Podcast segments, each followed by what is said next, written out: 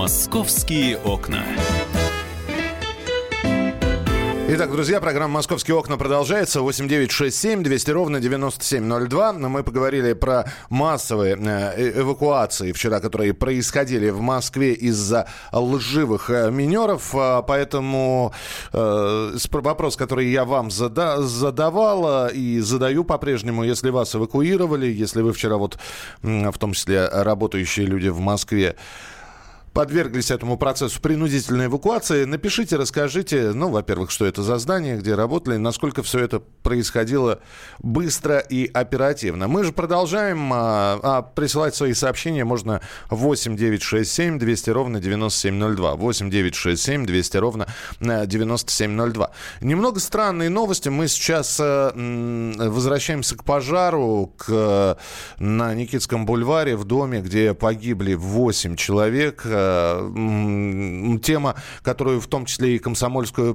правду, э, комсомольская правда ведет, э, коммуналка, незаконная перепланировка в квартире с дизайнерским ремонтом. Дом назывался «Звездным» только потому, что там достаточно известные и популярные люди жили. Здание старое. И прочитать об этом здании более подробно и его историю можно на сайте «Комсомольской правды». Ну а в огне погибли 8 человек. Пожар на Никитском бульваре 12. Э, начинался около часа ночи 4 февраля. Загорелась квартира на пятом этаже. И по деревянным перекрытиям огонь э, довольно быстро перебрался на соседние квартиры. И потушили пламя только к 5 утра понедельника. Э, в общем, появилась информация, что Сейчас полиция якобы ищет дочь Юрия Башмета, Ксению, которая, чья квартира э, сгорела при пожаре в Москве. В Москве. Э, информация о том, что дочь Юрия Башмета разыскивается, появилась э, в ряде СМИ, в нескольких телеграм-каналах, но, значит, тут уже опровержение произошло. Значит, что источник в правоохранительных органах столицы сказал, что дочь э, Ксения, Ксения Башмет от полиции не скрывается. А, во вторник ее опросил следователь в качестве свидетеля. Вот, и э, допрашивали не только ее, но и других жильцов, которые, э, собственно говоря, прописаны в доме на Никитском бульваре 12. Ну, а у нас на прямой связи спецкор московского отдела «Комсомольской правды» Дина Карпицкая. Дина следит за тем, какие истории развиваются вокруг этого сгоревшего дома, кто, кто что не так спланировал там, э, вот эта вот перепланировка. Э, действительно ли бы дом находился в аварийном состоянии и, и прочее, прочее, прочее. Она сейчас все расскажет. Дина, приветствую. Привет, Михаил. Э, знаешь, так сложилось случайно. Оказывается, я вообще бывала в этой коммуналке три года назад. Я готовила материал о московских коммуналках. Угу. И просто по объявлению на Авито на сайте нашла вот, что сдается комната на Никитском 12. Я туда пришла, и сейчас, ну, когда я, все это случился, этот пожар, я, естественно, я сразу узнала и этот дом, и этот подъезд, и эту коммуналку. Это была такая вот прямо самая натуральная коммунальная квартира где-то, наверное, середины прошлого века. Слушай, то есть это, и... это реально... А почему же его звездным домом-то назвали? То есть, с одной стороны, коммуналка, а с другой стороны, квартиры в этом доме имели, ну, достаточно известные люди. А ты знаешь, это так много в Москве где есть. То есть кто успел подсуетиться, расселить коммуналку, выкупить вот эти гигантские квартиры, э, это, соответственно, люди звездные, богатые, состоятельные. А, а те, которые получали еще при царе Горохе эти комнаты, да, еще при там советской власти, а бабулечки там есть разные, дедулечки, они так и живут, они боятся съезжать, боятся продавать, они привыкли, им уже здесь как бы удобно, комфортно, несмотря на то, что условия там, конечно, были, мягко говоря, такие не очень комфортные, такие черные стены, длинный-длинный коридор, куча звонков, и там даже, помню, висел на стене телефон, когда-то он был общий, рядом карандашом написано там, Вася звонил Петя, угу. телефон Сускова, там, и так далее, да, вот все как в Покровских воротах. Ну, я, да, я понимаю. Так а, все-таки, ну, хорошо, коммуналка, но, а, тем не менее, пожар случился, как говорит, не, значит, по неподтвержденным данным, я именно на это сейчас акцентирую внимание, по неподтвержденным данным, пожар случился именно в квартире Ксении Башмет. Да, пожар случился на в квартире номер 44, квартира на пятом этаже. Эта самая коммуналка, она находится на шестом. Что сразу всех удивило, пожарные приехали просто мгновенно. Там в течение трех минут было пять пожарных расчетов уже на месте. Но такое количество погибших, восемь человек, жертвы, ну, как странно, да, немножко, неужели не могли спасти, э, успеть. Оказывается, что вот я вчера э, нашла одного из жильцов бывших этой коммуналки, он сейчас владеет там двумя комнатами, но их сдает, сам там не живет. И он рассказал, что еще в 2004 году э, квартиру снизу купил американец Джеффри. Этот Джеффри устроил там капитальный ремонт. Он снес все перегородки, то есть там была такая же там восьмикомнатная квартира. Он снес все абсолютно эти комнаты. Но самое главное, что он разобрал потолок настолько, что у этих жильцов шестого этажа из квартиры 48 было сквозь щели видно, что там внизу происходит. Подняла вот эта пыль строительная вся была в их квартире. Они целый год жаловались, там писали в разные организации, в ТЭЗы, ну, полицию. Ну, ничего никто не мог сделать. Тогда они объединились, жильцы 48-й квартиры коммунальной, и подали в суд на американца.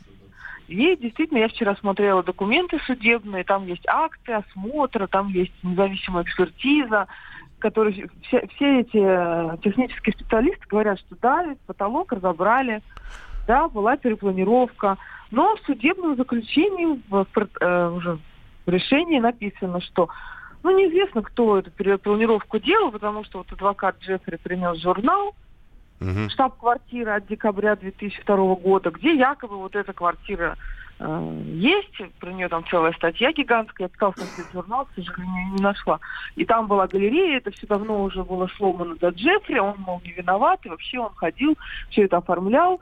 Одним словом, отказали жильцам во всех их требованиях, и этот пол так и остался вот не метровым, как положено, да, с, со слоем керамзита, с утеплительной вот этой ватой, угу. а это просто была фанера. Дин, ну да, я просто на секундочку тебя прерву. Понимаешь, э, я просто давно живу и давно работаю на радио. Я помню, как э, в середине 90-х годов и в, под конец 90-х годов огромное количество вот таких строений конца 19-го, начала 20 века горели в Москве, да и в других городах городах. Все потому, что жилье старое, жилье, не, которое никто не проверяет, на датчике денег не хватает, перекрытие деревянное, вот оно и горит. Я предлагаю сейчас услышать Андрея Шабаршова, полковника милиции в отставке, бывшего жильца, сгоревшего дома на Никитской 12. Вот что он говорит. Там все перекрытия деревянные и стены деревянные. И у меня всегда, вот я там 45 лет все-таки прожил, самое сложное это было вешать книжные полки. Потому что полку не раздвинешь ее вширь или так. Я даже застал время, когда только холодная вода была. Лифт тоже встроили уже позже. У меня еще родители вспоминали, как лазили на шестой этаж с коляской. Там все квартиры, вот где-то в 90-е годы началось, их все скупали активно. Ну, такое место. Угу вот, квартирище по 100 с лишним метров. У нас коридор был 10, что ли, метров. А вот что говорит Никас Сафронов, у которого, кстати говоря, тоже мастерская примерно в таком же доме. Вот. Э, как, как подобные дома защищать? Обязательно надо ставить датчики. Это должно быть, и либо это должна социальная служба отвечать и менять каждый месяц а, батареи, там раз в год, там два года батареи меняются. А, звонишь, они приходят и меняют. Либо заставлять жителей, кто имеет частную а, собственность в центре, иметь в обязательном порядке, потому что сгорят они, сгорят соседние дома, и не дай бог ветер, то сгорит вся Москва. А такие уже мы э, прошли как бы опыты. Поэтому во всех цивилизованных странах везде стоят датчики. И это обязательно. Я сам поставил их, меня никто не заставлял в своей квартире, потому что, не дай бог, что-то случится, квартира дорогая, в ремонт вложил огромную сумму денег, э, делал 12 лет, и не дай бог такое произойдет. Я отвечаю как бы за весь дом. Но вот, слава богу, это не в моем э, доме и, и не у моего брата, но все равно сожалею. Э, Дина, э, это был Никас Сафронов. Вот буквально полминутки у нас. И в итоге, что будет с, с домом? Будут ли его ну, реставрировать? Вообще, вообще это дом культурного наследия, поэтому просто так его не оставят в таком виде. Наверное, будут реставрировать пока за счет жильцов, за счет ТСЖ или еще как-то неизвестно. Квартиры все частные, комнаты частные, отвечают, по идее, жильцы.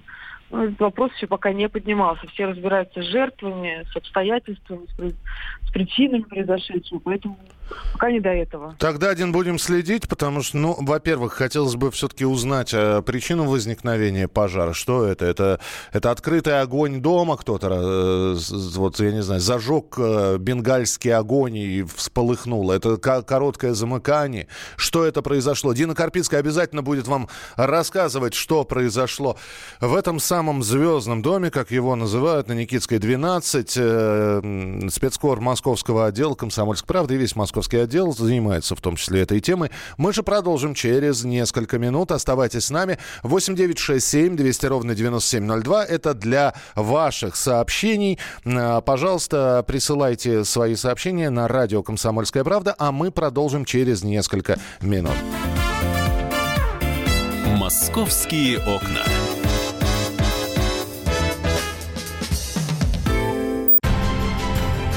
Будьте всегда в курсе событий.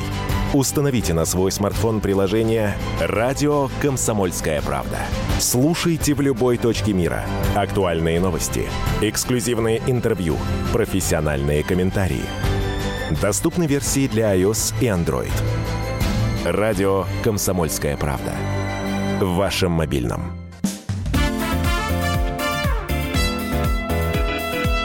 «Московские окна».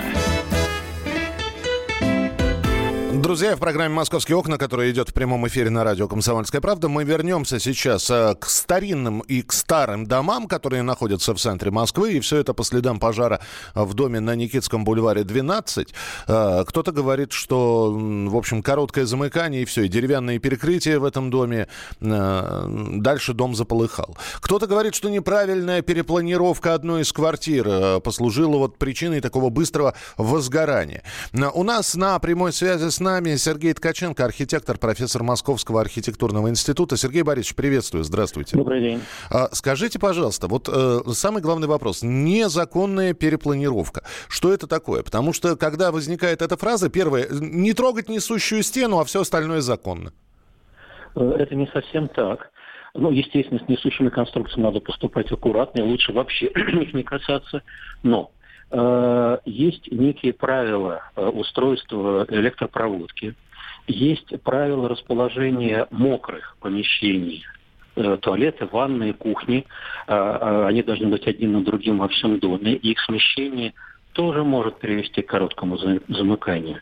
Есть еще одна тонкость. Вроде бы все правильно по правилам сделали всю перепланировку, все согласовали, все правильно проведено, но Э, присоединение к вертикальным э, коммуникациям, общим коммуникациям самого дома э, выполнено так, что, может быть, именно в этом месте будет случаться вот это вот короткое замыкание. То есть перепланировка это не буквально не там перегородку поставили и все загорелось, а это э, где может возникнуть короткое замыкание в результате некомплексно выполненной перепланировки. Угу. Ну вот э, в этой квартире, в которой произошел пожар, говорят, что разобрали потолок. А скажите мне, пожалуйста, вообще строители, они сами должны сказать э, человеку, который затеял ремонт, мы это делать не будем, это незаконно? Или мы понимаем, что за деньги, в общем-то, стро- строителям платят, а там они сделают все, что угодно?